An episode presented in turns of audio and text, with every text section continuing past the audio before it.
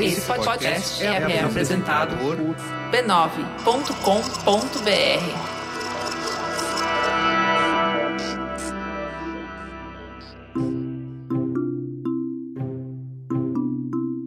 Bem-vindas ao Histórias de Ninar para Garotas Rebeldes, um podcast do B9 em parceria com a Timbuktu Labs e com apoio do Bradesco.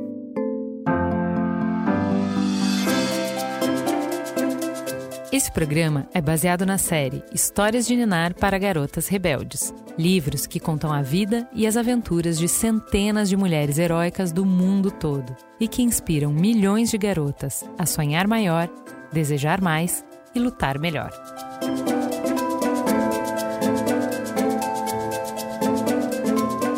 Quem conta a história de hoje é a Tássia Reis.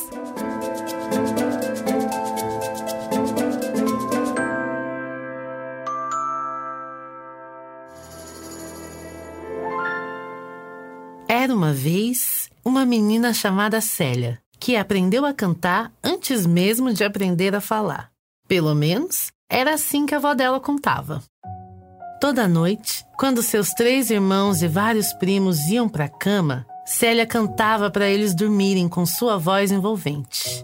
À medida que as canções iam se espalhando pelo ar ameno da noite cubana, os vizinhos se juntavam do lado de fora da casa, encantados por sua voz. Só que eles tinham que fazer isso discretamente, porque se Célia percebesse eles ali, ela ficava com vergonha e fechava a porta da frente. Algumas noites, a caminho de casa, Célia parava na frente de alguma das boates de Havana e colava o rosto nas janelas de vidro. Lá dentro, orquestras tocavam e dançarinos rodopiavam. Para ela, ali do outro lado do vidro, aquilo parecia uma vida inatingível. Embora a mãe de Célia apoiasse a paixão da filha pela música, seu pai era contra. Ele tinha medo que uma carreira na área pudesse desonrar a família. Preferia que a filha fosse professora. Para agradar o pai, Célia foi para a escola, atrás do diploma. Até que um dia, uma professora a chamou de lado para contar um segredo. Você não tem que ser professora, disse ela. Você vai cantar. Cantando, você vai ganhar mais dinheiro em um dia do que eu ganho em um mês.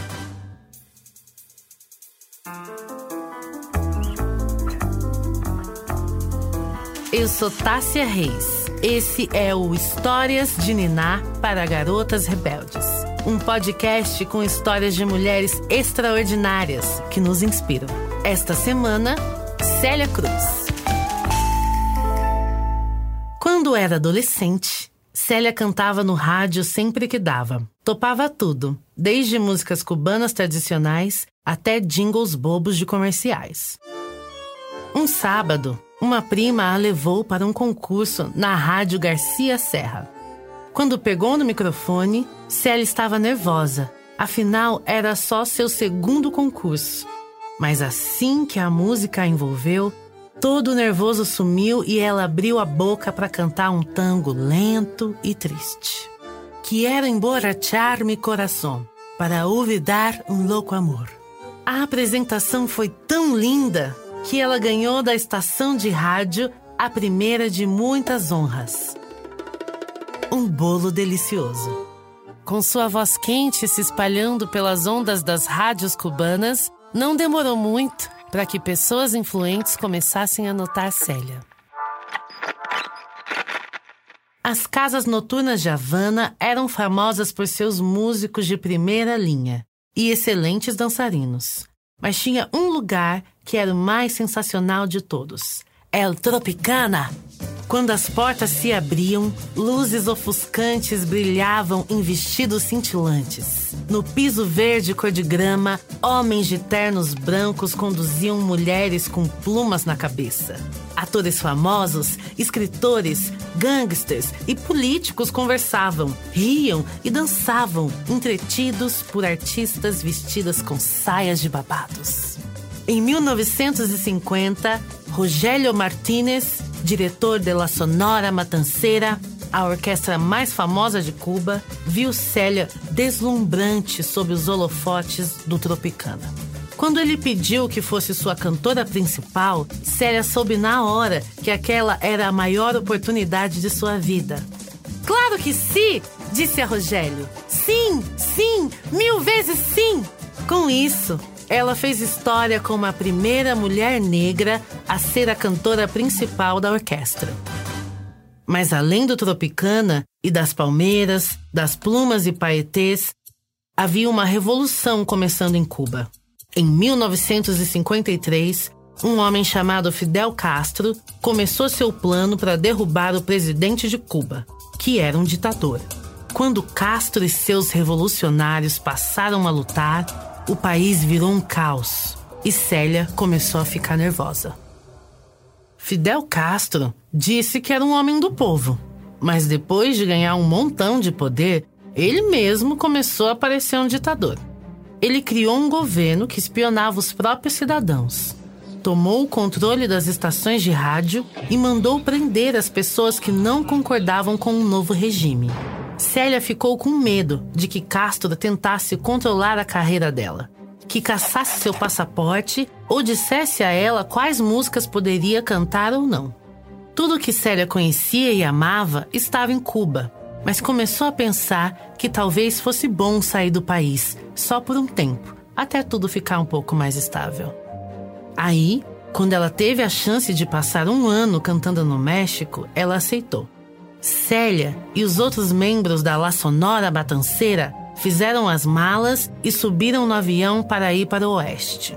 Ela sentiu um arrepio de preocupação enquanto subia as escadas do avião mas disse a si mesma que em um ano estaria de volta, cantando novamente nos seus clubes preferidos de Cuba. Célia estava sentada, quieta, vendo as nuvens passarem depressa por baixo das asas do avião. Quando o líder da orquestra pediu a atenção de todos para uma informação importante. Este é um voo só de ida, disse a eles. Tinha decidido que era perigoso demais a banda voltar para Cuba mesmo depois de um ano. Estavam desertando, abandonando seu país por um novo lar. Célia tinha feito as malas pensando em voltar depois de um ano para abraçar a mãe e rir com o pai. Mas ali, voando no ar, muitos quilômetros acima do Golfo do México, deu-se conta de que talvez ficasse longe de sua terra natal por mais tempo do que tinha imaginado. Na verdade, Célia nunca mais voltaria a pôr os pés em Cuba. Enquanto isso, em Cuba, Fidel Castro ficou sabendo que a melhor cantora do seu país tinha desertado e explodiu de raiva. Como novo ditador do país, ele queria controlar os talentos de Cuba. Ele era quem tinha que decidir quem podia ir e quem podia ficar. Castro tinha aprovado os planos de Célia de ir para o México, sem imaginar que seria traído, e estava se sentindo enganado. Ficou tão furioso que proibiu a música de Célia e depois proibiu a orquestra inteira de voltar a Cuba.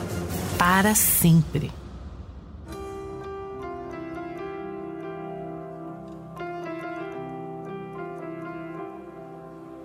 Depois do seu ano no México, Célia se mudou para a cidade de Nova York e foi recebida de braços abertos. Entretanto, embora ela se apresentasse usando vestidos coloridos e cantando músicas alegres, às vezes o fato de ter perdido sua terra natal era pesado demais para aguentar. Os anos foram passando e Castro manteve a palavra. Quando a mãe de Célia ficou doente e faleceu, ele a impediu de visitar. Quando o pai dela morreu, ele não permitiu que Célia se despedisse.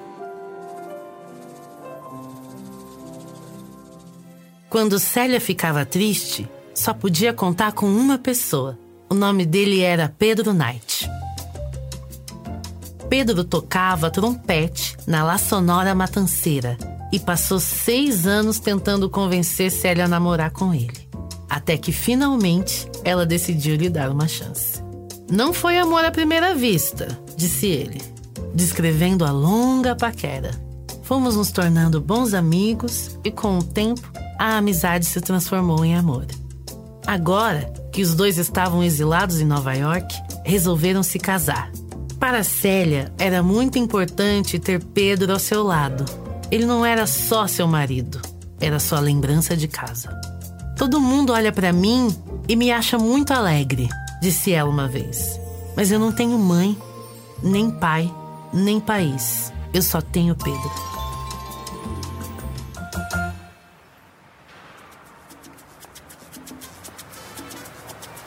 Nas ruas de Nova York, os dominicanos dançavam o merengue.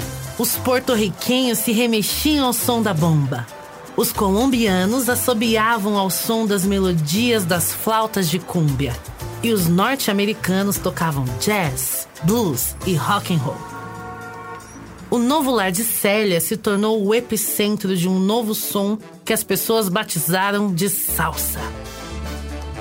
O surgimento da salsa só foi possível porque a cidade era como um caldeirão vibrante onde muitas culturas se misturavam. Nessa época de ouro da salsa, Célia era uma das únicas mulheres em cena. E quando a moda se espalhou pelo mundo, a voz poderosa de Célia se espalhou junto. Salsa em espanhol quer dizer molho. E o sabor desse molho vinha não só de uma linda voz, mas da capacidade de cantar com talento, paixão e energia. Célia Cruz era a rainha do sabor e quando ela cantava, dava para sentir isso no corpo todo. Claro que era muito divertido ouvir Célia cantando no rádio, mas emocionante mesmo era vê-la ao vivo. Ela usava roupas extravagantes, contava piadas no palco e dançava em cima de saltos altíssimos que faziam parecer que ela estava voando. O tipo preferido de vestido dela era a bata cubana, coberto de babados e com uma longa cauda. Assim, quando Célia dançava e girava ao som da música, o vestido girava e dançava com ela. Ela combinava um par de sapatos prateados com saltos em forma de cisne, com um vestido estampado de palmeiras brilhantes e uma capa azul bordada de penas de pavão. Casacos de pele? Sim, por favor. Colares de diamantes com arranjos de cabelo combinando? Definitivamente. Perucas azuis bem altas, mas claro, se era brilhante, chamativo e atraente, Célia adorava. Uma noite, Célia estava jantando com os amigos em um restaurante em Miami. Depois da refeição, o garçom ofereceu a ela café com leite, um clássico cubano e perguntou se ela preferia com ou sem açúcar. Chico, você é cubano! Como pode fazer uma pergunta dessas? exclamou ela. Os cubanos sempre tomam seu café com montes e montes de açúcar. Açúcar! Açúcar! Dá-me muito açúcar! Outros clientes do restaurante a reconheceram e começaram a imitar o jeito como ela dizia açúcar. Naquela noite, durante o show, Célia contou a história à plateia enquanto os trompetistas descansavam os lábios e todos riram. Ela contou essa história tantas vezes que depois de um tempo, tudo que Célia precisava fazer era subir no palco e gritar: Açúcar! Os fãs sabiam na hora que teria um show incrível.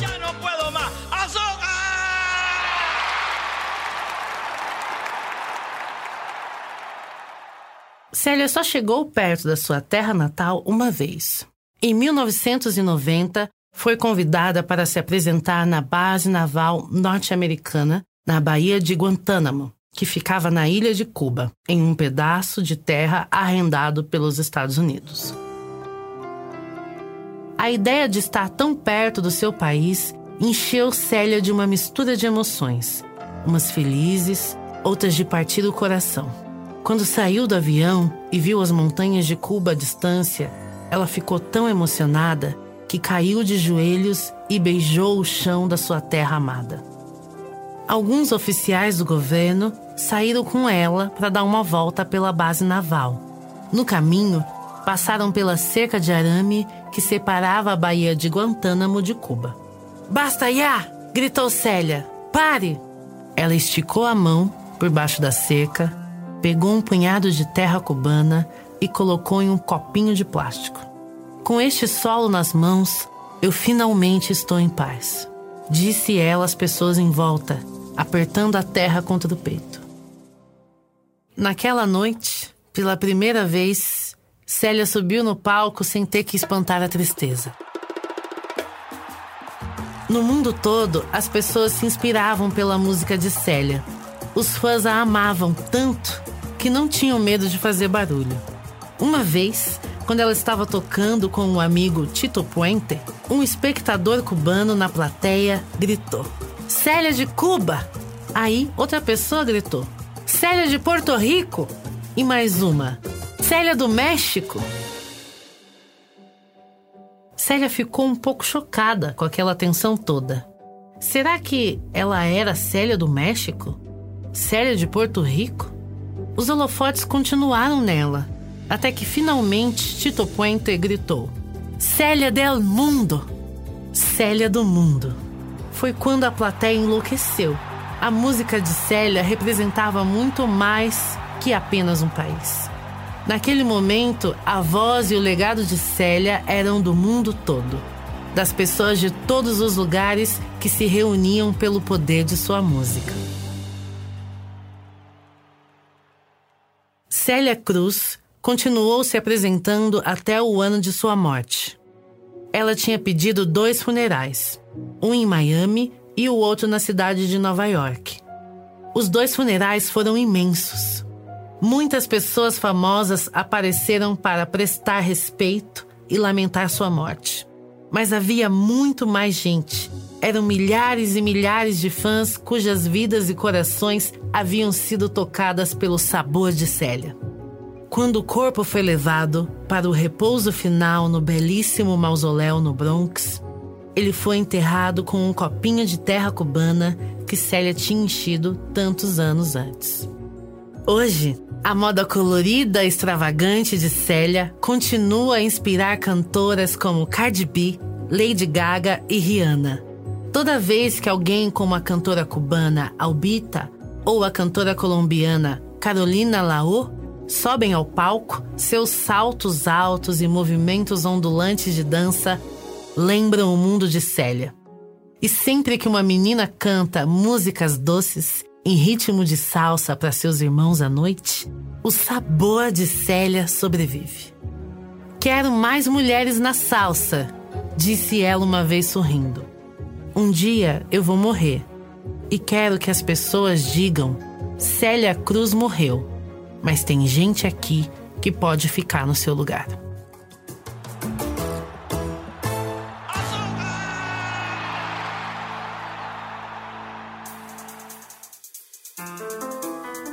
Oi, eu sou Luísa Milério Martins, tenho 10 anos e eu sou da cidade de Fortaleza. O episódio de hoje foi apresentado por Tássia Reis, artista, cantora e compositora. Ela é uma das primeiras rappers da nova música brasileira com suas canções sobre autoconhecimento e empoderamento. Este podcast foi criado por Timbuktu Labs e adaptado para o português por B9. Ele é baseado na série de livros Histórias de Ninar para Garotas Rebeldes, escrito por Helena Favilli e Francesca Cavallo, e publicado no Brasil pela VR Editora. Se você gostou desse programa, compartilhe em suas redes sociais e com seus amigos e família. Você pode conferir os outros episódios em garotasrebeldes.b9.com.br. O roteiro original do episódio é de Corine Purtil Sound design e trilha sonora original Eletra Barghiati. O B9 tem a coordenação geral de Carlos Merigo, Ju Valauer e Chris Bartz. Direção criativa Alexandre Potas Edição Mariana Leão. Produção Letícia Valente.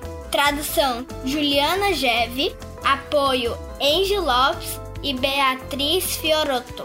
Atendimento Camila Maza. Fique ligada e continue rebelde. Direitos Autorais 2021 pertencem a Timbuktu Labs. Todos os direitos em todos os países são reservados a Timbuktu Labs. Por mais uma temporada, esse podcast é oferecido pelo Bradesco. O Bradesco acredita que o mundo é de quem ousa desafiar o futuro. Como foi feito pelas mulheres reais que protagonizam essas histórias. Nem sempre será fácil. Muitas vezes as portas estarão fechadas e pode até parecer que ninguém estará ao seu lado. Mas de uma coisa você pode ter certeza: toda vez que alguém estiver preparado para fazer a diferença, pode contar com o Bradesco.